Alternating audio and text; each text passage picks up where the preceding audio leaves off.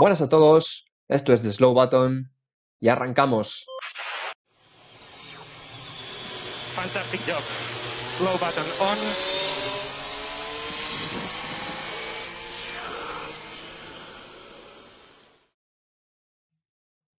Bueno, pues muy buenas tardes y bienvenidos de nuevo a The Slow Button. Pese a que no hay eh, Gran Premio, no semana de Gran Premio, tendremos, tendremos que esperar hasta el siguiente fin de semana, donde será el Gran Premio de Rusia en Sochi. Pues bueno, hemos traído, vamos a traer la sección de Checkpoint, que llevábamos ya ocho grandes premios sin hacerla. Para el que no haya escuchado antes eh, un episodio de este estilo, bueno, básicamente hablamos un poquito de, cómo están los equipos y algunos pilotos, pues en este momento de la temporada, qué han hecho y bueno, qué, qué pueden esperarle quizás eh, las siguientes carreras. Así que bueno, eh, básicamente es eso, el resumen un poquito de qué vamos a hacer. Y os presento como siempre a mis dos queridos compañeros, Javier Morán. Muy buenas tardes, David. Sí que es cierto que hacía tiempo que no hacíamos esta sección, así que bueno, a por ella. Y también a John Barco. Buenas tardes chicos, ya tocaba traer un checkpoint para analizar, como bien has dicho tú David, eh, cómo están los equipos, cuál es la situación eh, después de estas últimas ocho carreras y ahora que ya encaramos el final de la temporada, como quien dice. Pues sí, es que no hacíamos un checkpoint desde antes del Gran Premio de Francia, o sea, hemos tenido de todo, hemos tenido dominancia de, Red Bull una parte, ahora dominancia de Mercedes, que es de lo primero de lo que vamos a hablar, de ese duelo entre Mercedes Red Bull y Hamilton y Verstappen, y bueno, entre el parón de verano y cosas, pues no habíamos hecho esta sección, así que si queréis vamos ya con el primer tema que vamos a hablar, que evidentemente es el más candente porque es el título, la lucha por el título y el campeonato entre Mercedes y Red Bull. ¿Qué me cuentas, Javi, de, de la situación de cómo estaba Red Bull antes y cómo están Mercedes y Red Bull ahora? Pues mira, eh, lo que podemos decir es que en Francia, Estiria y Austria teníamos ahí como un gran dominio de Red Bull. De hecho, es que parecía que, oye, Red Bull es el candidato a ganar el título.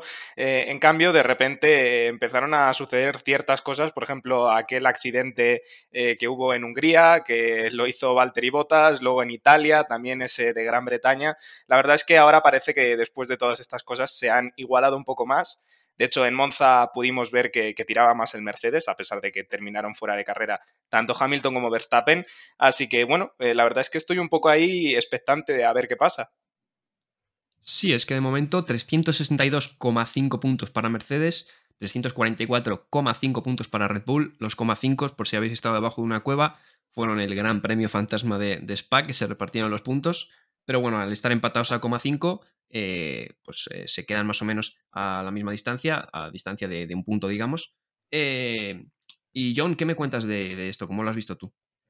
Pues la verdad es que a mí me alegra que haya esta rivalidad, en parte, aunque ha habido momentos de la temporada en los que se ha tornado poco sana, pero me alegra porque estamos viendo una temporada de Fórmula 1 que está siendo emocionante en parte, ¿no? Quiero decir, otras temporadas de Fórmula 1, hace cuatro años vimos este mismo punto de la temporada y Mercedes tendría, yo que sé, 100 puntos de diferencia sobre el segundo, que ya la, temporada estaría cantada, ¿no? Así que eso creo que me alegra. Eh, ver igualdad, ver qué competición, ¿no? Eh, como bien has dicho, bueno, pues lo separan ahora mismo esos 20 puntos, también un poco ayudados porque eh, en esa última carrera de Italia con Hamilton Verstappen fuera, eh, Bottas sí que pudo puntuar más que Checo, pero es un duelo que está siendo bonito, es un duelo que está siendo interesante, que le está dando emoción, evidentemente, a la temporada, que creo que ya tocaba y que los aficionados de Fórmula 1 lo, lo, requeríamos. Así que vamos a ver cómo se, cómo se decide, ¿no? Porque las espadas están en todo lo alto y yo creo que ahora mismo se lo puede llevar cualquiera de los dos. Y es que ahora tenemos una situación eh, bastante, digamos, difícil para los equipos porque, bueno, eh, Verstappen va a tener que, que, penalizar ahora en Rusia, eh, también con temas de motor seguramente tenga que volver a penalizar, y Hamilton parecía que no, pero con ese fallo en los libres, eh, que fueron libres 1, libres 2 de, de, Países Bajos. Sí, efectivamente. Eh, pues con ese fallo, pues parece ser que a lo mejor quizá tenga que penalizar Así que eh, veremos cómo acaba este, este duelo, que como decíamos, pues era un duelo bonito que, que ya hacía falta ¿no? en la, la Fórmula 1, tras estos años de dominancia absoluta de Mercedes. Eh, no sé si queréis añadir algo más sobre el título, la lucha de los títulos, no sé si queréis hablar algo de Hamilton y Verstappen en concreto. Realmente, realmente no. Lo único eso, que evidentemente no ha sido aposta, pero sí que es cierto que el hecho de que eh, haya habido ciertos accidentes hacia Verstappen, que insisto, no creo que hayan sido aposta, pues incluso ha hecho que la, la disputa por el, por el campeonato sea incluso más interesante. Por eso mismo que decías, David, que el tema de las penalizaciones con el motor este año son muy estrictas y habrá que ver cómo llegan a final de temporada los dos equipos. Todo tiene pinta de que se va a decidir en las últimas carreras, esperemos que sea así. Y a ver si tenemos un duelo bonito en, eh, bueno, Abu Dhabi no es quizá el mejor circuito para tener un, duelo bonito como lo era Interlagos, pero bueno, eh, a ver si tenemos un duelo bonito por lo menos el final de la temporada. Ahora vamos a pasar con, con, McLaren, con la escudería McLaren, que está, bueno, ya hablamos mucho de ella en el anterior episodio, porque evidentemente había que hablar de ella, con una trayectoria claramente ascendente, ¿no, John? Sí, McLaren está ilusionando muchísimo, sobre todo desde ese Gran Premio de Italia, como comentábamos la semana pasada, eh, el primer 1-2 que hemos tenido de esta temporada, que también sorprende y que demuestra eh, lo igualada que está siendo eh, el primer podio de McLaren desde hacía muchísimos años y bueno, creo que todos los aficionados de la escudería naranja pueden estar más que contentos, no por esos resultados, sino porque además se ve que hay una trayectoria ascendente, ¿no? Como tú comentabas, eh, es una escudería que ha ido creciendo desde unos momentos muy malos con Fernando Alonso, creo que todos lo recordamos en 2017, con un coche que no corría absolutamente nada han ido progresando poco a poco. Eh, la dupla de Carlos Sainz y Lando Norris creo que tuvo mucho que ver en ese ascenso. Y ahora, precisamente, Daniel Ricciardo, ¿no? Pues que al principio de temporada ha sido muy cuestionado. Eh, finalmente sí que ha encontrado, yo creo que su sitio. Y vamos a ver si puede mantener eh, la buena tendencia que sin duda ha empezado en este Gran Premio de Italia, ¿no? Así que yo por ahora estoy ilusionado con esta escudería. Creo que creo que alegró a cualquier aficionado de la Fórmula 1, como ya comentamos la semana pasada, su victoria, porque bueno, es una escudería histórica, es una escudería mítica y creo que ya le tocaba volver a estar arriba, ¿no? Por lo menos peleando por esa tercera posición. Coméntame tú también, Javi, que sé que, bueno, McLaren es una escudería que te gusta. ¿Cómo ves sobre todo también eh, tanto a Lando Norris como a Ricciardo, que parece que este, este último gran premio le va a servir como una inyección de moral tremenda. Pues sí, desde luego. Eh, por parte de Norris yo creo que las cosas están funcionando ya en McLaren y quizá la pieza del puzzle que aún faltaba por encajar era precisamente Daniel Ricciardo y a ver si este, este podio, esta, esta victoria que consiguió en Monza, eh, bueno, le upa a, conseguir eh, incluso mejores resultados en, en, la escudería y así, bueno, pues formar realmente un equipo bastante fuerte porque hasta el momento teníamos ahí a Norris funcionando muy bien, pero sí que es cierto que Ricciardo está un poco descolgado. Así que bueno, con ganas de ver a esta escudería. Y es que con esa inyección de puntos de Daniel Ricciardo, pues eh, McLaren ahora mismo pasa a Ferrari en el campeonato de constructores, que sí que es verdad que bueno, están algo descolgados de Red Bull y Mercedes, pero ellos tienen su propia lucha particular por la tercera posición, que no hay que olvidar que el año que viene con la reglamentación nueva, eh, quedar tercero y quedar cuarto supone una gran cantidad, diferencia de cantidad de, millones que, que, van para un lado para otro, que eso podría ser determinante el año que viene. De momento tenemos a McLaren con 215 puntos y a Ferrari con 201,5. Precisamente de la, de la escudería italiana es de la que, bueno, íbamos a hablar ahora, porque ellos, bueno, son algo más, han sido algo más regulares quizá desde el principio de la temporada, ¿no? Eh, que, McLaren, pero eh, ¿qué les pasa a Ferrari a veces, John? ¿Qué, qué, qué pasa con ese motor? Bueno, Ferrari está siendo muy regular, como tú comentabas, pero más en el nivel, en el plano de los pilotos, más que en el plano del rendimiento, ¿no? Porque Carlos Sainz y Leclerc creo que son una de las duplas más fuertes de la temporada y sobre todo están muy parejos. Em, Charles Leclerc ahora mismo ocupa la sexta posición con 104 puntos, Carlos Sainz la séptima con 97,5, llevan toda la temporada adelantándose el uno al otro y como digo, en ese aspecto sí que son regulares, así que con un monoplaza un poquito más regular, un poquito más eh, seguro, creo que estarían teniendo muy buenos resultados, ¿no? Así que queda confiar en el año que viene. En cuanto al motor, lo vimos sobre todo en el último Gran Premio. Sabemos que Monza es un Gran Premio 100% de motor, ¿no? Y, el, último Gran Premio se vio claramente en las rectas que les estaban faltando 10, 15 caballos, eh, que era la diferencia que les hacía que, bueno, pues algunos equipos les adelantaran con tantísima facilidad en las rectas, ¿no? Entonces, bueno, tenemos esta noticia de que va a llegar un nuevo motor, se supone, después del Gran Premio de Turquía, es decir, en dos grandes premios, que según Binotto les va a hacer recuperar esos caballos extra. Veremos si es verdad y el coche ya se pone 100% a la altura de rendimiento de lo que yo creo que es un muy buen rendimiento que están dando tanto Carlos como, Leclerc. Sí, es que esos últimos caballos hay que puede dar, más que para esta temporada, porque van a tener que penalizar, pues son eh, piezas que se supone que van a utilizar en el motor del año que viene, ¿no? Para, bueno, ir probándolas y sobre todo, pues para, sobre todo el tema de la, de la fiabilidad, ¿no? Para tenerlos ya un poco estudiados. Y, a Javi te voy a preguntar, a Javi, por Carlos Sainz, porque tú últimamente también lo has comentado aquí con nosotros, que le, empezamos a ver muy, muy fuerte en Ferrari y en las últimas carreras está teniendo eh, algunos errores, sobre todo en, no tanto los momentos importantes, pero sí en libres, ¿no? Que, luego te quita la, la, confianza de, la clasificación. ¿Cómo estás viendo a Carlos ahora en, en Ferrari estas últimas fechas? Pues David, evidentemente, como estabas diciendo, vimos a Carlos Sainz desde el principio muy, muy fuerte. De hecho, eh, estaríamos hablando de que es probablemente el piloto que mejor se ha adaptado a su nuevo equipo. Y de repente, estas dos últimas carreras estamos viendo algo muy inusual en Carlos Sainz, y es que está cometiendo fallos eh, justo en, sesiones en las que, bueno, no son determinantes, sesiones como los libres, FP3, FP2. Y la verdad es que, como bien decías, eh, tener un accidente horas antes de la clasificación te quita toda la confianza y probablemente termines perdiendo velocidad de hecho, así lo decía Carlos Sainz en redes sociales, aunque supuestamente luego la consiguió recuperar para la carrera. Y a mí me parece que es algo muy poco habitual en, este piloto. Pero bueno, habrá que ver si, recupera la confianza, quizás se siente presionado. Ya sabemos que el equipo italiano siempre pone mucha, mucha presión sobre los pilotos, así que habrá que ver cómo se recupera Carlos Sainz de estos accidentes. Equipo exigente, la verdad, de Ferrari. Eh, y también ahora vamos a pasar al equipo del otro español, ¿no? al equipo Alpine, que, bueno, yo creo que empezó em, algo más flojo de lo que realmente están ahora. No sé realmente cómo analizar el rendimiento de Alpine, porque creo que ambos pilotos están dando buenos rendimientos, entonces no sé si están ahí más fruto de la carambola de Hungría, por ejemplo, que, que, de realmente del rendimiento del coche. Tú, John, ¿cómo ves el rendimiento de Alpine, de los pilotos y dónde están en la clasificación de, de constructores, ya te digo, por, esa quizá inyección de puntos en Hungría. Bueno, como tú dices, es un equipo un poco más complicado de analizar que, otros, ¿no? Por eh, qué es lo que les ha llevado hasta aquí. Bueno, ¿no? Pues Hungría es un factor determinante, ¿no? Sin duda. Al final es una temporada en la que estamos viendo, y ahora lo comentaremos con otros equipos, estamos viendo que algunas carambolas de que pues hay un gran premio un poco loco y acaba puntuando un equipo muy por encima de lo que sería esperable, pues les ponen posiciones, bueno, donde no, donde no te esperarías verlos, ¿no? Y nunca mejor dicho.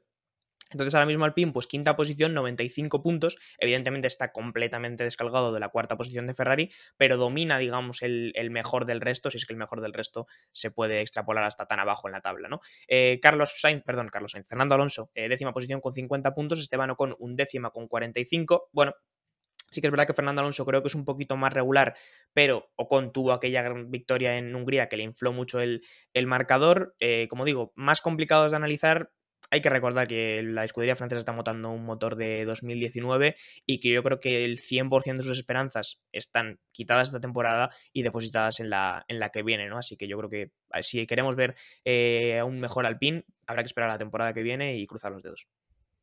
Y es que en relación con esto, ¿no? Con las esperadas, con las esperanzas puestas en la temporada que viene y bueno, el famoso plan, ¿no? Que recorre Twitter y que hasta Fernando Alonso se hace eco de él en sus redes sociales eh, hay dos cosas que van a ser determinantes. Eh, bueno, más bien una cosa, el presupuesto, ¿no?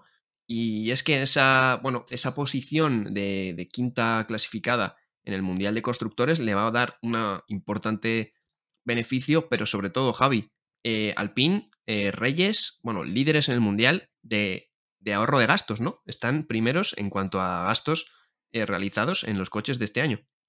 Efectivamente, muy buena lectura la que habéis hecho vosotros dos, tanto John como tú. Y es que evidentemente las esperanzas están depositadas en el año que viene. Evidentemente un motor 2019 en uno de 2021, bueno, pues supuestamente ha sufrido grandes mejoras. No es el caso del de Alpine. Y, sí que es cierto que eh, gran parte de, las esperanzas del año que viene vienen justamente por lo que estás diciendo y es el presupuesto. Ahora mismo eh, a Fernando Alonso es el piloto que menos lleva gastado, es decir, el que menos eh, daños le ha ocasionado al coche y eh, como equipo, tanto con como Fernando Alonso también son eh, los equipos que menos daños le han ocasionado al coche y por lo tanto, bueno, pues ese es un dinero que podrán invertir en el año que viene, mientras que, por ejemplo, Max Verstappen y Red Bull es el equipo que más gastado lleva y sí que es cierto que eso les puede influir en el año que viene.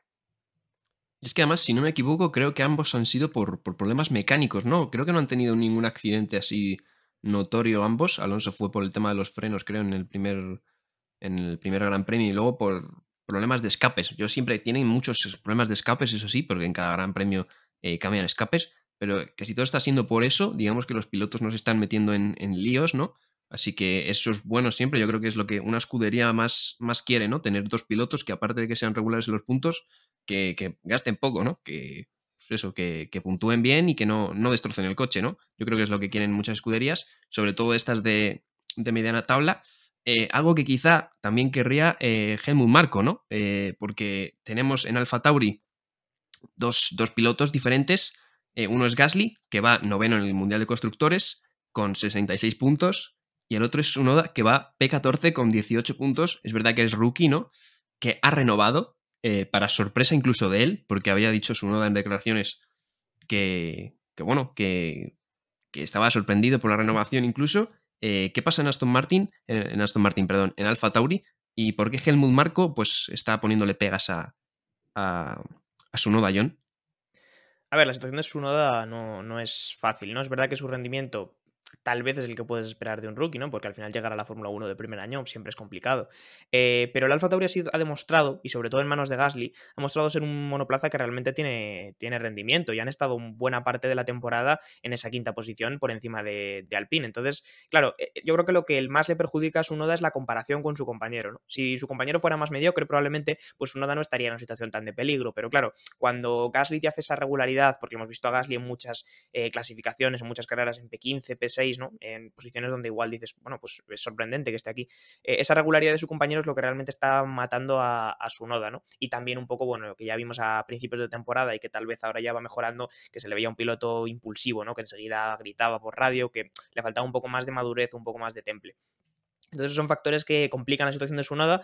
De hecho, Helmut Marco estaba descontento con él y, y, a mí personalmente también me ha sorprendido que haya renovado, ¿no? Supongo que Alfa Tauri ha considerado que, que era correcto darle una oportunidad de el año que viene estar y, madurar un poquito más antes de coger a otro piloto desde cero y tener que volver a empezar. Así que yo creo que eso es lo, más destacable de, su noda y de su situación, de su situación actual. Tú, Javi, que fuiste el gurú de, de Alfa Tauri en la porra, de hecho, eh, lo estás acertando de momento, la pones sexta. Eh, no damos tanto John ni, ni yo por ellos. Eh, ¿Cómo lo estás viendo a la escudería italiana? Porque, bueno, tú te los imaginaste ahí, ¿no? En el principio de la temporada. Pero quizá te imaginabas que hubiera tanta distancia entre Gasly y su noda o no tanta. Bueno, a ver, eh, lo del equipo y su posición, evidentemente me lo esperaba, lo comenté en la porra, y más que nada es porque al final es el equipo secundario de Red Bull, un grande, de hecho es el equipo que va liderando, bueno, realmente no va liderando, pero por poquito está ahí la lucha del campeonato, con lo cual hereda gran parte de las piezas y, eso, bueno, pues hace que, quieras o no, el Alfa Tauri también rinda muy bien.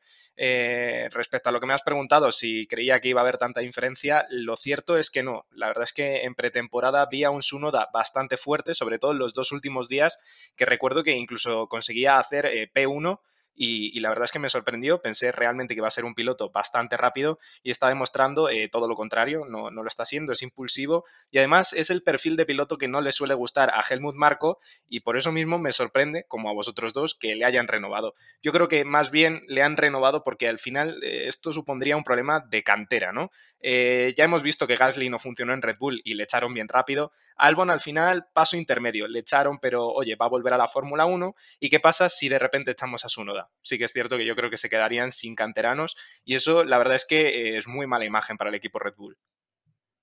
Sí, quizá tenga el miedo ¿no? de que vuelva a haber un bucle de cambios de pilotos, de subir otra vez de la Fórmula 2 y yo creo que por eso le mantendrán. Vamos ahora con el tercero en discordia en esa lucha, que es eh, Aston Martin, que, bueno, al principio de año prometían mucho, eh, quizás con, ese Racing Point ¿no? del año pasado, pero que, bueno, que en estas últimas carreras yo creo que se han mantenido más o menos en su línea, tanto Aston Martin, que pelea por entrar en puntos, como, bueno, como Vettel eh, y como Stroll, que, bueno, tiene alguna, alguna actuación más o menos destacable. Vettel tuvo ese problema con la gasolina en, Hungría, ¿no? Porque si no estaríamos hablando de que una segunda posición le, alzaría en la clasificación claramente. Eh, ¿Cómo estás viendo, John? Eh, bueno, sí, eh, te voy a preguntar a ti, John, porque creo que pusiste terceros en la porra a Aston Martin. ¿Cómo estás viendo este rendimiento de, John, de, ellos en, estas últimas carreras? Así es, yo los puse terceros en la, en la porra, no sé si era muy iruso o por decirlo con una palabra más fuerte, muy tonto, eh, pero claro, es que hay que tener en cuenta el contexto, ¿no? Y es que venían de un año pasado en el que la escudería Racing Point, porque recordemos que, se ha convertido, eh, tenía un gran rendimiento con el motor Mercedes, era un coche que realmente corría y el bajón de nivel este año ha sido importante, ¿no? También es verdad que esta temporada está siendo muy rara y hacer predicciones creo que era complicado, pero el bajón ha sido importante, ¿no? Ahora mismo Vettel con 35 puntos en duodécima posición, le sigue justo por detrás con 24 Lance Stroll. Bueno, eh, Aston Martin, ya te digo, a mí incluso también porque los puse terceros, pero en general es una escudería que me está dejando un pelín frío. Se están empezando a descolgar, además de, la, de esa pelea incluso que tú comentabas con Alpine y con Alfa Tauri, eh, porque están con 59 puntos en la séptima posición eh, y Alfa Tauri está por encima con 84, ¿no? Entonces es un equipo que si quiere despertar y sobre todo, y volvemos a la cuestión económica, tener opciones el año que viene, eh, creo que debería ponerse mucho las pilas, ¿no? Porque al final la, la diferencia de dinero, según más que yendo hacia abajo, cada vez es más importante y el año que viene con todas las nuevas regulaciones y, coches que son básicamente nuevos al 100%, pues va a ser muy importante. Y bueno, precisamente hablando de economía, eh, bueno, renovación de Vettel y de Stroll, que bueno, Stroll ya, ya se sabía, ¿no, Javi? Es vitalicio prácticamente.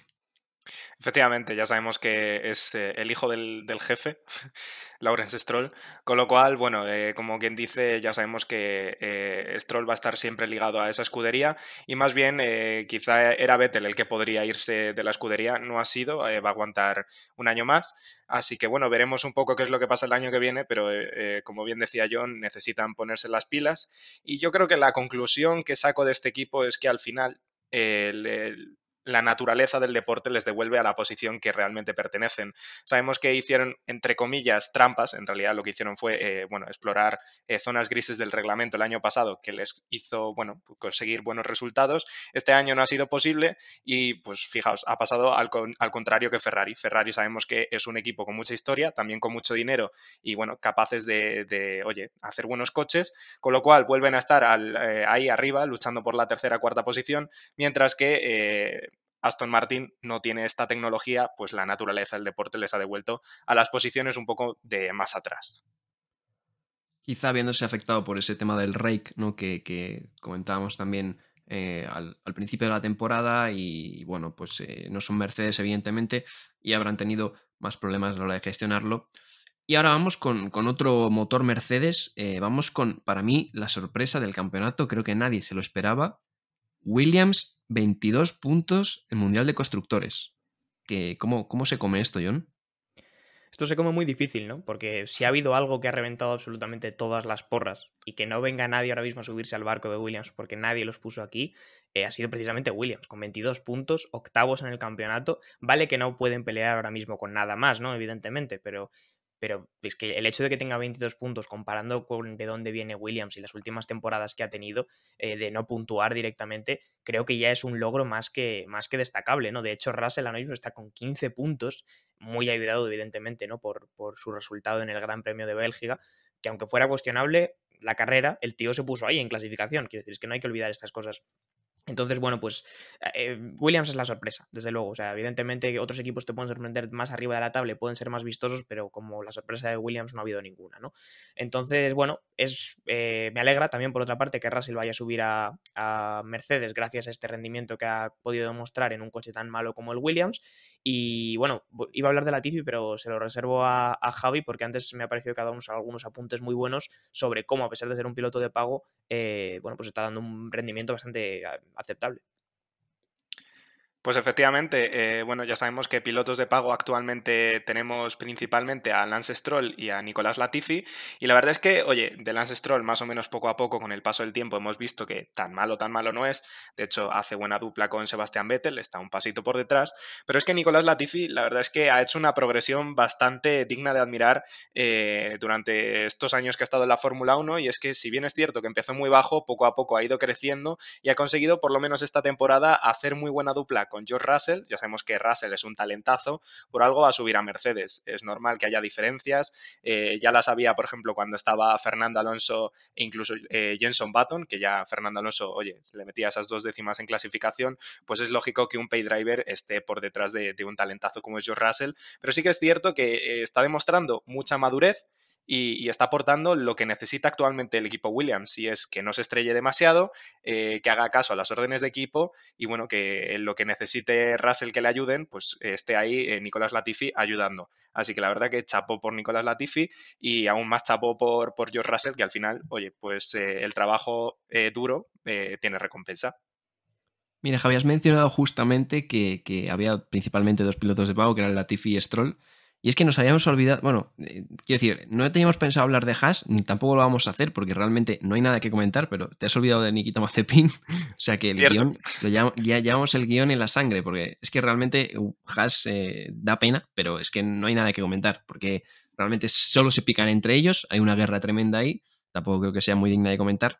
Así que bueno, eh, básicamente eso. Volviendo otra vez un poco a Williams, no sé quién, bueno, se lo voy a dar a John porque ha hablado Javi ahora, pero ¿cómo veis eh, la llegada de Alex Albon para el año que viene?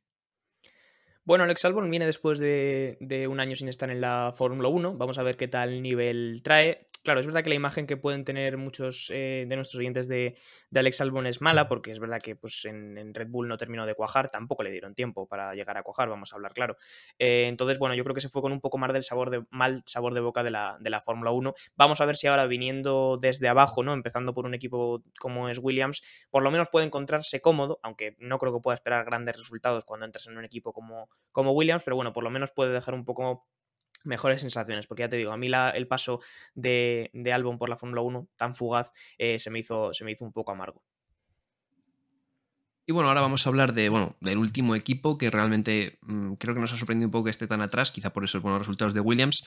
Realmente no queríamos centrarnos tanto en el equipo, sino en unos rumores ¿no? que hay sobre todo de que, bueno, Antonio Giovinazzi, bueno, Kimi Raikkonen ya se sabe que se va fuera, eh, se retira, Bottas va a su lugar, pero rumores de que Antonio Giovinazzi puede dejar la Fórmula 1. De hecho, el Real Club Automovilístico de Italia ha pedido un, bueno, pues una especie de crédito o algo al, gobierno y una serie de recogida de firmas para ayudar a, que se quede, porque es el único piloto italiano en la Fórmula 1. Pero hay rumores, ¿verdad, eh, Javi, de que Wang Yuzu viene con 30 kilitos debajo del brazo y que pues, es bastante probable que se quede el asiento, ¿no?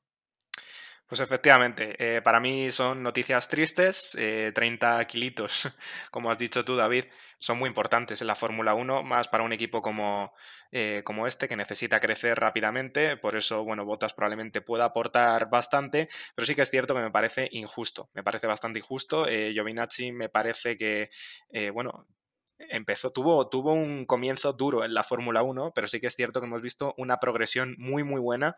De hecho, eh, bueno, yo creo que que la gente se fije en él eh, viene al final por los resultados que ha terminado consiguiendo. Sí que es cierto que Monza tuvo ese accidente, pero oye, poco a poco se ha ido abriendo paso y la gente ha empezado a admirar un poco realmente quién es Giovinazzi. Y es que es un piloto rápido eh, y que yo creo que podría tener una larga trayectoria y podría aportar mucho al equipo. La verdad que muy triste. Eh, también sí que es cierto que, fíjate, lo ignoraba, pero es el único piloto italiano y me parece que, bueno, serían malas noticias si se va a Giovinazzi.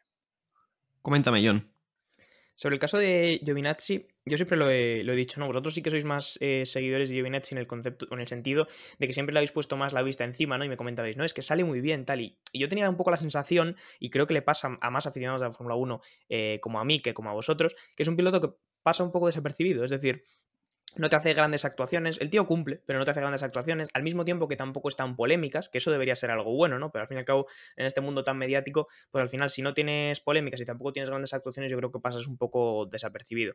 A mí Giovinazzi es un piloto que, me cae bien, si es que eso se puede decir así. Y ahora recientemente, desde que vosotros me lo comentabais, sí que le he puesto más el ojo encima y creo que es un piloto que tiene cosas y que podría aportar a Alfa Romeo. El problema es que el equipo ha decidido que los 30 millones que trae Yuzu van a aportar más que todo lo que pueda aportar eh, Giovinazzi, ¿no? Así que bueno, pues yo creo que sí que es una decisión que me da lástima. De todas maneras, no sé si me lo podéis confirmar, pero creo que lo van a llevar a correr eh, de resistencia o algo así, ¿no? Creo que lo relocalizan, como quien dice.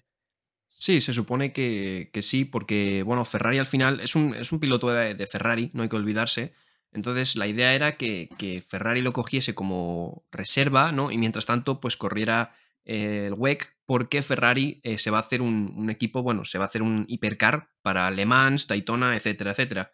Entonces, esa era un poco la idea, porque al final es que no hay que olvidar que es piloto de Ferrari, y a mí por eso me extraña, ¿no? Que también Ferrari no, no tenga cartas sobre el asunto ahí. Lo que pasa es que, claro, Wang Yuzu viene con dinerito y también con patrocinadores de China, que eh, no hay que olvidar que al final China es una potencia mundial, es un mercado muy, muy grande, eh, muy poderoso y no hay ningún piloto chino. Y entonces eso pues sería también a nivel imagen de Fórmula 1 en China, será muy bueno, ¿no? Eh, coméntame, Javi. Nada, eh, con lo que estaba comentando antes, no, o sea, para nada estoy queriendo decir que la llegada de Wang Yuzu vaya a ser mala. Al revés, eh, Wang Yuzu, por su trayectoria en Fórmula 2, eh, parece ser un piloto muy rápido, quizá incluso hasta más que Giovinazzi, lo desconozco, todavía no ha pisado la Fórmula 1, con lo cual probablemente sea incluso hasta muy buena opción. Lo único, si es que lo que estoy intentando transmitir es que da un poco de pena, porque la Fórmula 1 es un mundo injusto. Estamos viendo que Giovinazzi, sin haber hecho grandes errores, o por lo menos no tantos errores como otros pilotos, que incluso van a seguir el año que viene, pues va a tener que irse y, bueno, sí que es cierto que al final eh, la economía manda en este deporte, lo que interesa es tener dinero para construir mejores coches, mejores instalaciones, etcétera, con lo cual, bueno, da pena, pero probablemente Wang Yuzu incluso lo haga mejor, no lo sé. Sí, sí que es verdad que la Fórmula 1 al final hay 20 pilotos, es bastante, bastante cruel, ¿no? Y sí que es verdad que Wang Yuzu, pese a que, bueno, realmente no será un pay driver, sino que viene con todo el patrocinio chino, ¿no? Eh, que le da tanto dinero, pero sí que es verdad que creo que va primero, ¿no? En la Fórmula 2. O sea que es un piloto eh, bastante competente, bastante rápido. Así que bueno, este ha sido un poquito, yo creo, el repaso general. Eh, ya hemos dicho que de Haas mm, tampoco merecía mucho la pena hablar. Porque bueno, eh, realmente tampoco hay mucho que comentar. Así que este ha sido un poquito el repaso de estos últimos, eh, más que grandes premios, trayectoria, ¿no? De cómo van los equipos. Eh, creo que no se nos olvida nada, ¿no, chicos? No, eh, lo único decirte que, que, no te preocupes por lo de. Lo de se va a ir contando solo. Ya sabemos que están un poco como en guerra civil eh, ahí en el equipo, así que yo creo, confío en que las cosas que vayan a pasar entre ellos dos poco a poco nos van a ir llegando y, por lo tanto en los demás episodios tendremos oportunidad de comentarlo, así que de momento se queda ahí. Bueno, habrá que ver, ¿no? Como dice Javi, que para el destino de, de Haas, de Mazepin y de Mick Schumacher. Eh, nosotros vamos a ir despidiendo ya el episodio. Eh, como siempre, estaremos aquí la semana que viene con el Gran Premio de Rusia, ¿no? Eh, para, analizarlo como siempre, básicamente. Así que os voy a ir despidiendo ya, chicos. Eh, no sé, si queréis comentar algo en la despedida, un saludo para, para John. Nada, muchas gracias, David. Como dices, nos vemos la semana que viene en, en Rusia, en el circuito de Sochi, que recuerdo, es el último año que lo, que lo vamos a ver, porque el año que viene nos vamos al circuito de San Petersburgo. Y nada, hacer así dos eh, recordatorios rápidos. Eh, a la gente siempre recordarles que nos pueden seguir en redes sociales, Twitter, Instagram y que ahora también, novedad, tenemos un servidor de Discord que lo podéis encontrar en nuestra bio de Instagram eh, para hablar con nosotros, para proponernos temas para publicaciones, para podcast, bueno, para diferentes cuestiones. Podéis entrar completamente gratis y, y bueno, también un poco colaborar en este gran proyecto que es de Slowbutton. Así que nada, chicos, nos vemos la semana que viene. En referencia a eso también, ahora despido a Javi porque, bueno, Javi ya ha hecho la vuelta, bueno, de hecho lo comentamos en el Gran Premio pasado, pero en nuestro análisis de, análisis de circuito, que los hace Javi, eh, dio la vuelta a Sochi, así que te despido ahora y si quieres comentarme un poco por encima qué te pareció. Bueno, pues eh, nada, nos vemos el, próximo, el próximo podcast, el próximo episodio, que es el domingo siguiente. Respecto a lo de Sochi, eh, bueno, eh, me parece bien que se vayan a San, San Petersburgo. Al final, la Fórmula 1 es imagen pura. Si la imagen no vende, pues no, no merece la pena mantener un circuito como Sochi, que aparentemente es bastante feo. Aunque sí que es cierto que tengo que reconocerlo, me gustó mucho grabar la vuelta, me pareció un circuito muy divertido. Así que nada, nada más que añadir. Muchas gracias a vosotros dos y pues nada, hasta la próxima. Pues exactamente, hasta la próxima, hasta el próximo fin de semana. Muchas gracias a todos por escucharnos, por seguirnos en redes sociales. Y como ha dicho John, tenéis este Discord por si acaso, no sé, os apetece un día charlar con nosotros o si tenéis algún tipo de duda para preguntarnos. Nosotros nos despedimos. Hasta el próximo fin de semana. Chao, chao.